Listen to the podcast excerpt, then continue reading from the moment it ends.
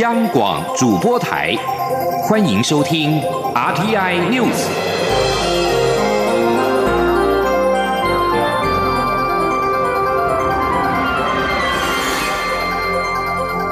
听众朋友您好，欢迎收听这节央广主播台提供给您的 RT News，我是张顺祥。美国国务院六号发布声明表示，宗教大使布朗贝克将于六到十三号出访香港与台湾，在台湾期间，他将出席年度的区域宗教自由论坛，讨论改善区域宗教自由。这是他首度造访台港两地。国务院发言人办公室六号发出声明表示。国际宗教自由无任所大使布朗贝克将先前往香港，行程之后，布朗贝克将转往台湾，参加二零一九年区域宗教自由论坛，针对印太区域宗教自由公民社会对话发表专题演讲。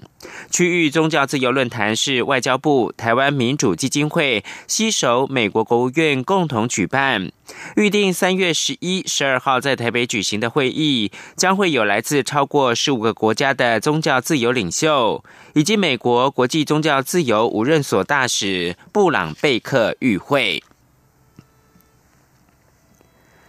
台湾没有能够出席日前在北京举行的世卫组织流感疫苗选株会议，让今年能否参与世界卫生大会 （WHA） 也受到关注。外交部六号表示，正积极善用已经取得的良好动能，持续结合民间跟国际有我力量，争取受邀出席。外交部也呼吁世卫组织正视台湾的贡献，尽快针对接纳台湾的参与，做出务实可行的安排。请记者王兆坤的采访报道。卫福部六号表示，将与外交部紧密联系，希望未来能确保我方专家顺利出席世卫组织专家会议。而医师工会全国联合会也呼吁世卫组织一定要让台湾参加今年五月举行的世卫大会。别让台湾成为全球防疫漏洞。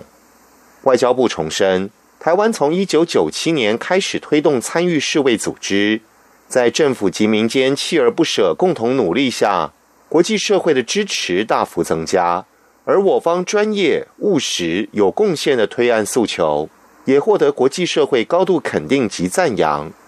充分证明民主台湾不孤单。外交部发言人李宪章说：“外交部呼吁世界卫生组织正视台湾在国际医卫体系所能做出的贡献，以及台湾参与世界卫生大会所获的国际支持，尽快就接纳台湾参与做出务实可行的安排。”今年一月底举行的世卫组织执行委员会会议，美国与日本都有挺台动作，不少友邦更坚定表达对台湾参与世卫组织的支持。外交部再次强调，一定会善用目前得到的良好动能，继续结合民间及国际有我力量，积极争取受邀以观察员身份出席世卫大会，以及参与世卫组织的会议机制及活动。中央广播电台记者王兆坤台北采访报道。关于国共论坛今年是否可能继续办理，有许多的讨论。国民党表示呢，国共论坛已经停办两年，今年由于适逢选举、政府管制、赴中国修法等因素，今年是否举行国共论坛将会谨慎的考量。请记者王维婷的报道。今年是否会举办国共论坛尚未有定论。国民党中常会六号就两岸情势和是否举办国共论坛加以讨论。国民党发言人欧阳龙转述指出，今年适逢选举，国民党主席吴敦义受限于国家机密保护法的附中规定，虽然将到期，但是民进党正在推动修法延长管制，因此是否举办国共论坛将会审慎考量。欧阳龙表示，国共论坛需要前置作业，万一延长附中管制出不去，所以国民党目前为止没有决定是否要举办国共论坛。欧阳龙说：“所以在这边，因为基于长种种的一些考量，所以到现在为止，并没有定调说会去跟不会去。就算我们今天已经讨论了会去，那万一这个会期……”通过了十五年的条款呢？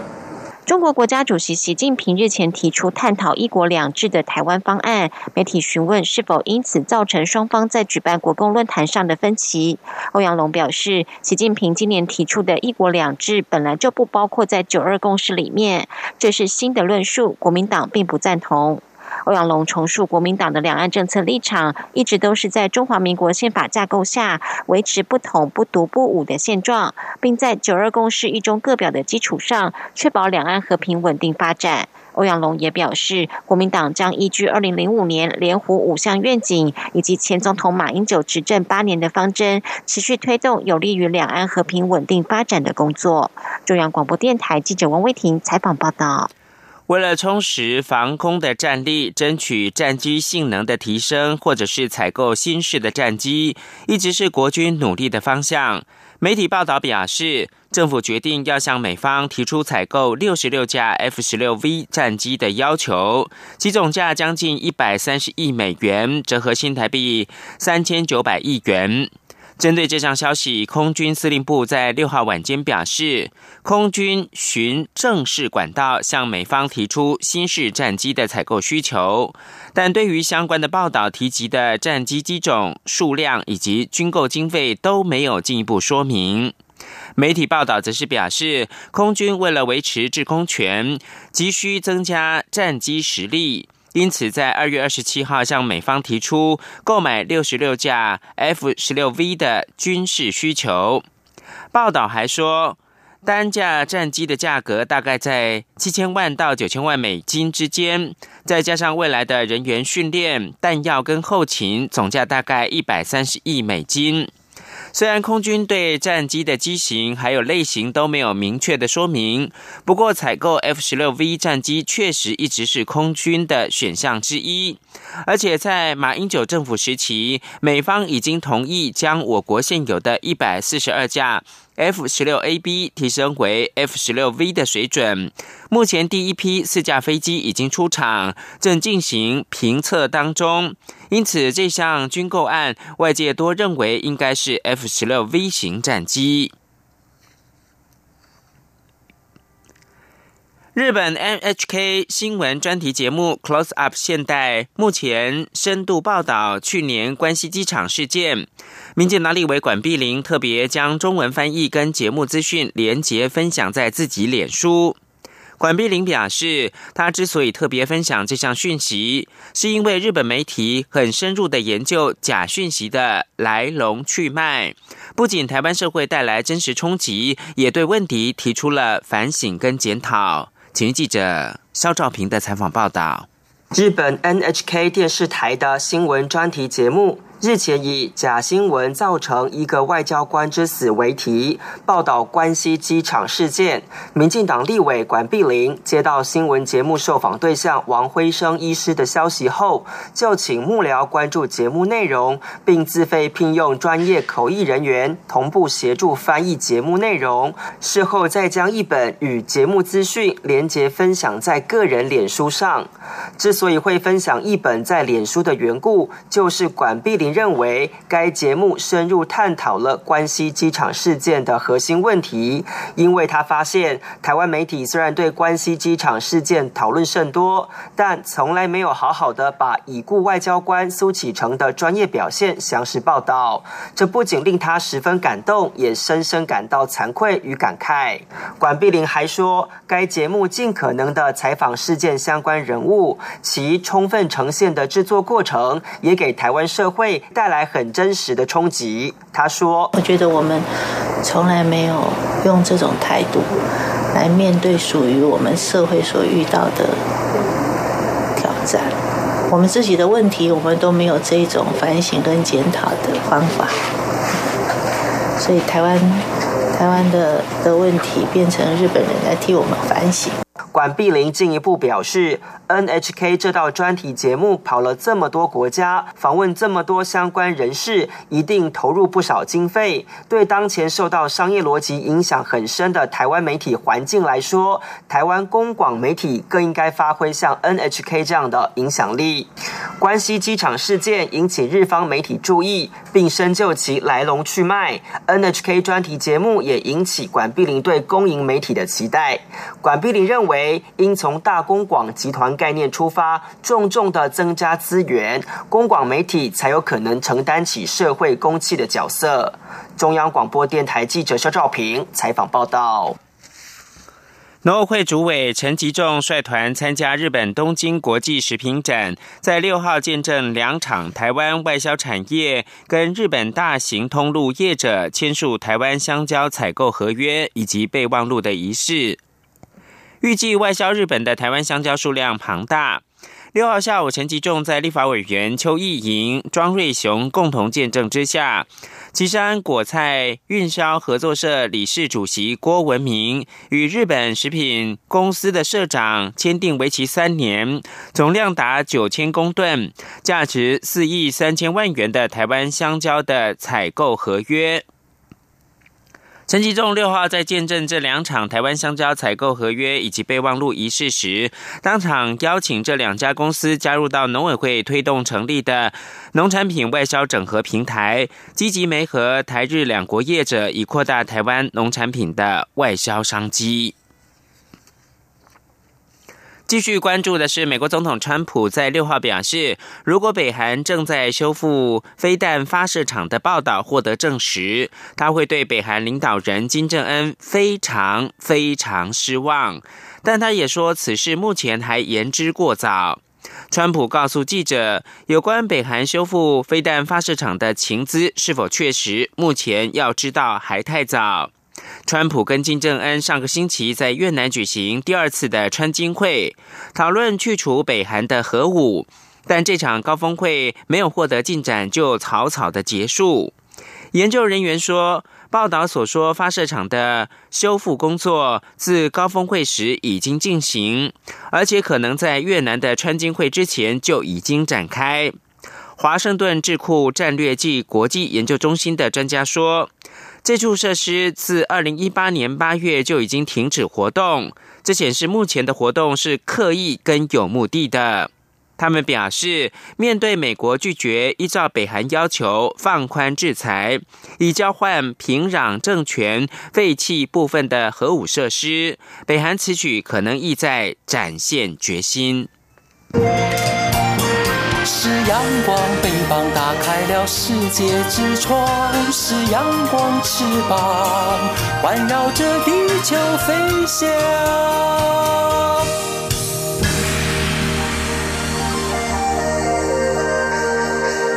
现在是台湾时间清晨的六点四十二分，又过了四十七秒。我是张顺祥，继续提供新闻。监察院通过了纠正核四的政策。监察院通过对核四封存影响及替代电力报告的调查。经济部表示呢，过程当中已经充分说明能源政策的务实评估，也尽力保存核四资产最大价值，优化人力配置。对这样的结果深表遗憾。监察院在六号通过报告，就核四政策重大变动导致资源浪费，而且能源转型没有能够经过完整的评估，纠正行政院。以及经济部，经济部在晚间发布新闻稿回应，表示调查过程当中已经充分的向监察委员说明，但监察院仍然是通过纠正调查报告，经济部深表遗憾。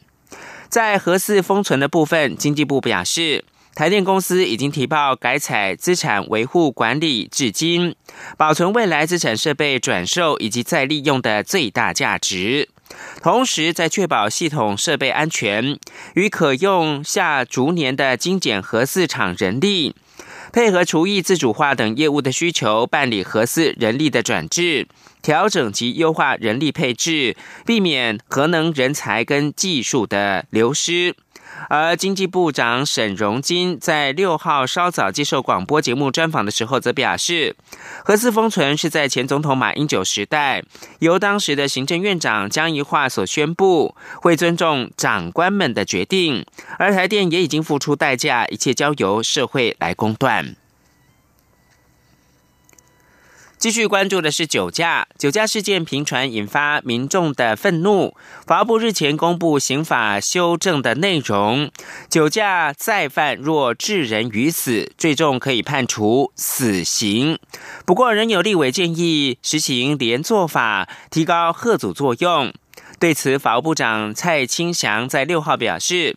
基本上，任何能够遏制酒驾的法律或措施，法务部都会支持。但若有涉及到其他部会的措施，还需要等行政院跨部会会议的时候，再听其他部会的意见。此外，有立委提议拦检到酒驾者可以暂时拘留。对此，法务部次长蔡必仲答询时表示，非常的赞成。为了减少酒驾事件的频传，立委相继提出了防治的建议。国民党立委沈智慧六号在立法院的内政委员会则提议，要对酒驾肇事者记住鞭刑。对此，法务部次长蔡必仲除了表示不赞成之外，也说这是报复主义。另外，民进党立委则是建议应该要公布酒驾者的名单。内政部长徐国勇则认为是可以考虑的方向。记者肖兆平的报道。立法院内政委员会六号以酒驾防治为会议主题，立委纷纷各自提出防治主张。虽然手段不同，但多是透过重刑、加强罚则等达到贺阻效果。例如，民进党立委蒋捷安就建议可引用澳洲做法，在媒体上公开酒驾肇事者的姓名与照片。内政部长徐国勇答询表示，这是可以考虑的方向，但还要进一步研究个人资料保护法。而国民党立委沈智慧则主张要趁名气可用之际，对酒驾肇事者仿效新加坡定出鞭刑处罚。不过，法务部次长蔡必仲不仅当场表示不赞成，更直言这是报复主义。他说：“其实鞭刑。”基本上，这个是违反我们目前我们的刑事政策的哈。那这种鞭刑是一种报复主义哈。所以，市长，你此言差矣啊！立法哈，要跟着国际的刑事思潮潮流来。这个才是一个进步的立法。我们要你意思说新加坡是一个不进步的立法，是一个不进步的一个方式哦。新加坡的你的批评的是意思这样子吗？英国殖民时期遗留下来的，但是英国在一九四六年的时候已经把鞭刑取消掉了。现在全世界采用鞭刑的寥寥无几，所以这不是一个进步的一个立法，而且鞭刑违反国际公约。不过，也有立委认为，就算法再重，如果法官量刑轻判也是徒劳，因此也关注法官量刑技术问题。民进党立委张宏禄就指出，有不少法官是出于好心而从轻量刑，但这无法杜绝累犯行为。司法院副秘书长叶丽霞解释，当事人过失程度、有无赔偿以及是否自首等，都会影响量刑依据。不过，司法院会提供焦点给法官参考。他说：“哎，我们现在也努力要把它精致化，就是提供法官量刑的参考，要多找一些焦点团体，提供一些关键要量重刑的焦点因子，哦，来提供给法官参考。”法务部次长蔡必仲答复民进党立委李俊义时解释，很多案件被害方要求的是赔偿，如果量刑三年以上，被告往往选择服刑就不愿赔偿，因此不能理解成法官都是轻判，强调法官量刑有整体考量。中央广播电台记者肖兆平采访报道。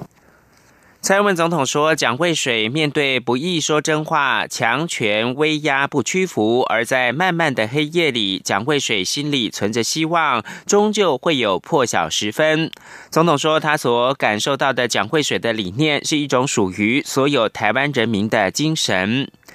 蔡英文总统六号晚间出席蒋渭水基金会的破晓音乐会。总统致辞的时候说：“对于蒋渭水，他的印象最深刻的是一九三一年。”一张名为“大众葬”的照片，在威权时代里，一介平民过世，却有成千上万的台湾人自愿的上街头送他最后一程。可见得蒋渭水是多么受到爱戴跟尊崇。他的故事是属于台湾这片土地的故事。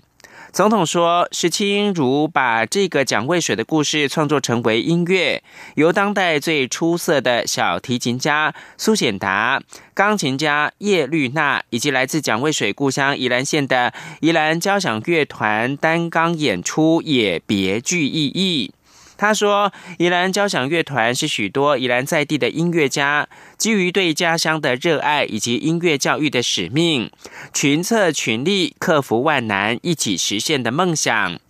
看见这块土地上的人们以自己最擅长的方式叙述自己的故事，这就是最令人感动的事情。”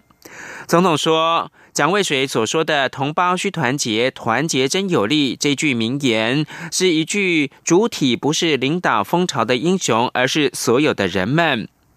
因此，总统说，他所感受到的蒋渭水留给台湾的精神理念，是一种属于所有人民的精神：面对不易说真话，面对威压不屈服，黑夜再长也终究会有破晓的时分，心里存着希望，就不会被击倒。继续关注的是选举新闻。民进党中常会通过民进党二零二零总统以及立委初选选务工作的日程，总统人选将在四月十七号出炉。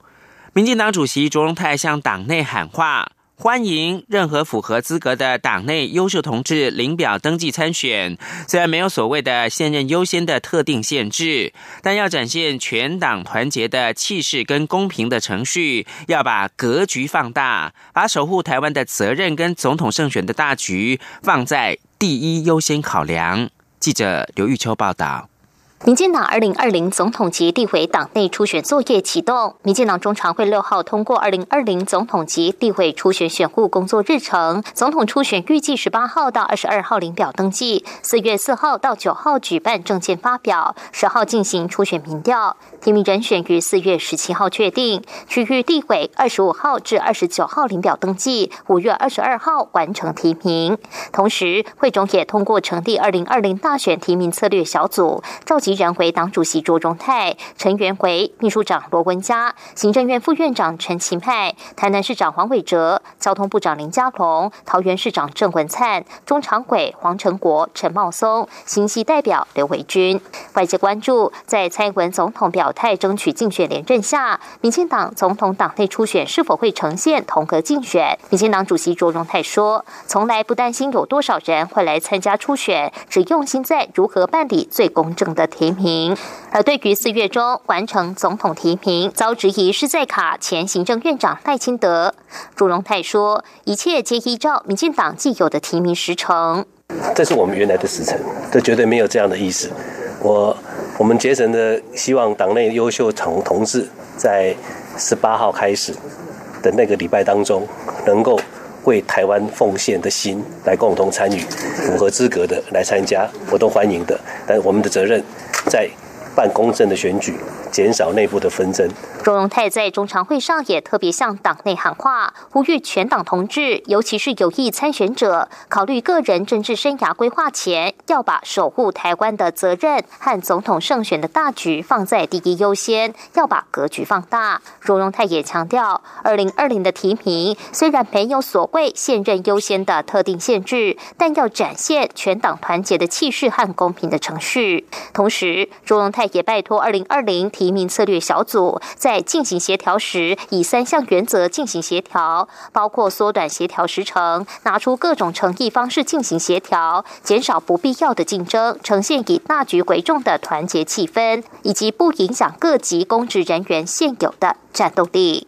中广电台记者刘秋采访报道。国民党方面则是六号举行了福德政神的祭典，党内有志参选二零二零总统的政治人物都齐聚一堂，总统初选话题成为焦点。国民党主席吴敦义表示，他会在四月初或者是五月初的时候决定是不是要参选总统。他也表示不会修改党章，让民调高的人不用登记初选就直接做民调。而党内所谓的太阳们也都出席了这项祭典互动，引人关注。记者王慧婷的报道。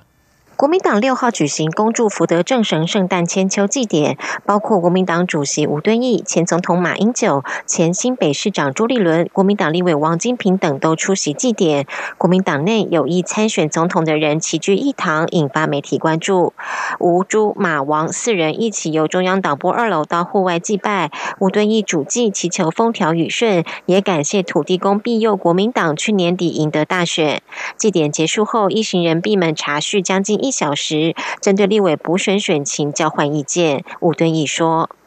希望这四席立委补选都能够旗开得胜，这个延续这个国民党团结，然后能够振兴的这种气息。所以，呃，这几位前主席、前副主席都很热切的，我们要大家团结一致，共同维持这种。”延续胜利的这个气势。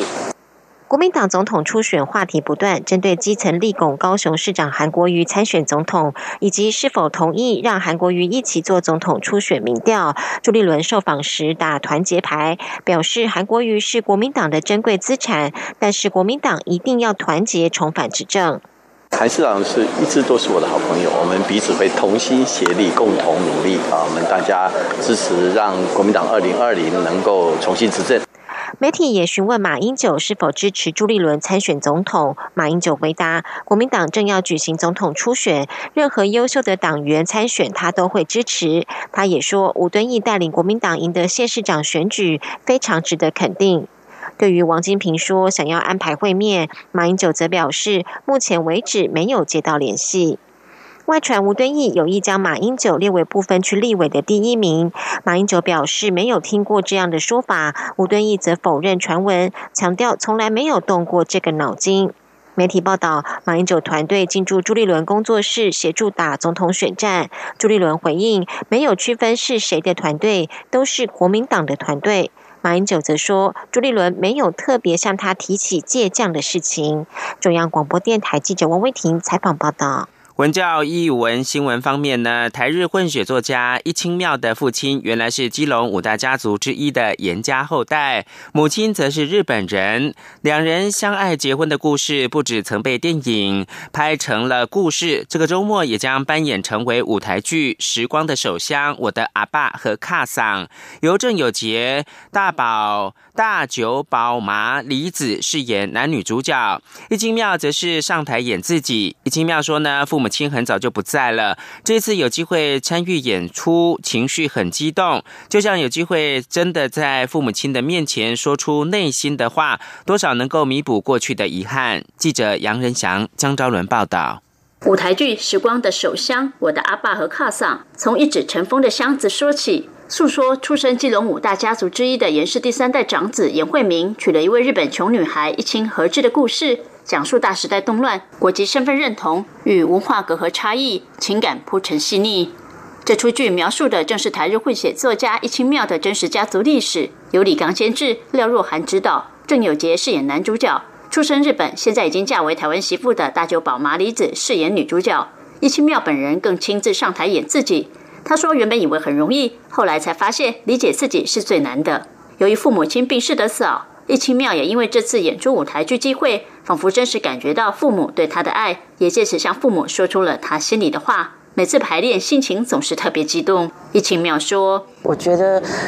真的真的就是他们演的就像我父母亲一样，所以我觉得看他们的眼睛或者眼光，就可以感受到他们对我的爱，或者是说我想要转达的从女儿的角度的一些事情。”郑有杰第一次演出舞台剧，就献给时光的手香。我的阿爸和卡桑，他说有真实的人物和他演对手戏，感觉很奇妙。我演的就是一清妙的爸爸，然后一清妙又同时跟我在场上演戏。那这个有的时候真的分不清真假，因为本人就在我眼前，那种感觉。大久保离子也深受故事感动，每次彩排时感情都很投入，经常崩溃大哭。最感动的就是何子，不管怎么辛苦、怎么难过的时候，也是都是很正面的方式，呃，面对家人这样子的态度，让我非常的感动。叶奇妙说：“台湾是他父亲的国家，日本是他母亲的国家，他一直希望能扮演台湾与日本之间的桥梁。”他很高兴父母亲的故事可以搬上舞台，相信在天上的父母亲也会替他感到高兴和激动。他也希望借由这出舞台剧，让台湾人感受到台日之间过去的历史、现在的情谊，也呈现家人一起吃饭的温暖与幸福感。中国电台记者杨仁祥、张昭伦台北采访报道。以上新闻由张炫祥编辑播报。